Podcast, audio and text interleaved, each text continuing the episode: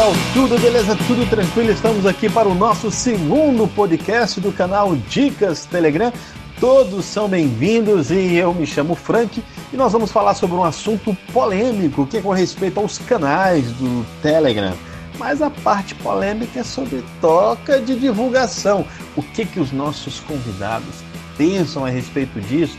O que que os canais do Telegram têm de interessante? O que que ele pode agregar?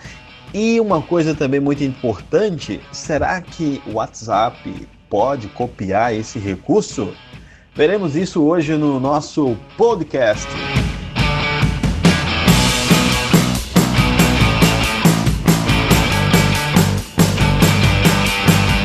Não consegui ver nenhuma mídia social que consiga fazer o que os canais do Telegram faz. Eu percebi isso quando eu estava dando uma olhada em um canal, canal enorme, foi o maior que eu já vi, tem um milhão de seguidores. É beleza, eu estava lá dando uma olhada né, no, no canal, tudo com aqueles caracteres árabe, não entendia nada, mas estava dando uma olhada. Fizeram um post bem na hora que eu estava olhando. É engraçado que demorou mais ou menos uns 2 a 3 segundos para poder atualizar quantas pessoas tinha visualizado aquela mensagem. E já tinha mil pessoas que visualizaram. Aí passou mais 4 segundos, atualizou de novo. 6 mil pessoas já tinham visualizado aquela imagem. E a cada vez que atualizava, ia 4 mil pessoas a mais, 6 mil pessoas a mais. Em pouco tempo já tinha mais de 300 mil pessoas visualizado aquele conteúdo. Aí nessa hora caiu a ficha. Eu falei: caramba, nunca vi algo parecido. Não, não, não tem youtuber, não tem não tem Facebook, não existe nenhuma mídia social, pelo menos que eu conheça, que seja tão eficiente assim. Você manda uma mensagem, um milhão de pessoas foi notificada. Né? Óbvio, quem estava online foi notificado. É, é realmente incrível, eu acho incrível essa questão dos canais do Telegram. Eu acredito que é uma das funções que o, o concorrente dificilmente vai implementar, porque não tem o sistema de nuvem, e acabaria complicando porque já pensou os canais tudo localizado no celular e aí você acaba apagando o conteúdo e depois você não consegue mais porque você apagou. Se você está no seu próprio celular, você está tá lotado e você apaga e some tudo do teu celular, faz uma limpeza do canal. Mas nunca mais você vai ter acesso àquela informação. Então é muito complicado. Com o sistema que eles têm, não tem como funcionar. E eu não sei se eles teriam coragem de. Ou se o nosso esse doido aí, né? nem nosso, esse doido do Zuckerberg aí tem coragem de pegar e investir tanto para mudar todo o sistema deles e implementar a nuvem no, no, concorrente, não. Acho bem complicado ele fazer isso. Não é nem complicado, eu acho muito difícil pelo fato pelo fator financeiro. É interessante a sua opinião, Enio. E no caso do Juliano, o que, que você acha sobre os canais do Telegram? Qual é a sua opinião sobre eles? Eu vejo como sendo um dos maiores atrativos do Telegram a existência de canais. Eu acredito que com o tempo deve ser habilitado como default aquela opção de comentários moderados que alguns canais apresentam em modo beta, né? E acho que vai ser uma boa adição. Foi a primeira coisa que realmente me fez apaixonar pelo Telegram também, essa, essa opção né, de, de, de criar um canal, de acompanhar um canal eu já vinha de uma luta de tentar criar o meu blog e, nossa, escrever um texto, colocar as fotos e montar tudo bonitinho com o SEO, né, certinho para ser pesquisado no Google. Isso tudo demanda um certo trabalho, né, para criar cada post. E aqui não, cada postagem pode ser super simples e já passa o conteúdo que você quer passar. Eu comecei o nosso canal do Tudo com Excel como um repositório mesmo, para a gente colocar todos os nossos vídeos lá dentro, porque era uma opção para a pessoa entrar e pesquisar e dar uma olhada nos vídeos que nós tínhamos.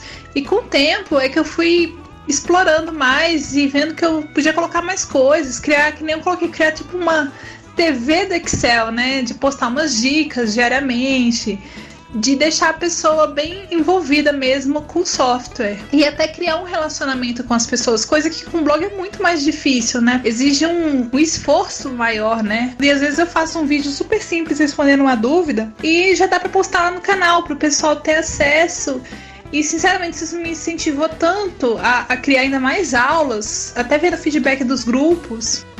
Verdade, essa interatividade que os canais né, possibilitam é muito interessante. É, só que tem algumas coisas que incomodam, né? Inclusive o Enio até tinha comentado antes aí com a gente que ele tinha saído de alguns canais por causa de uns motivos aí. Você pode comentar, Enio, por que que, por que que você saiu de alguns canais?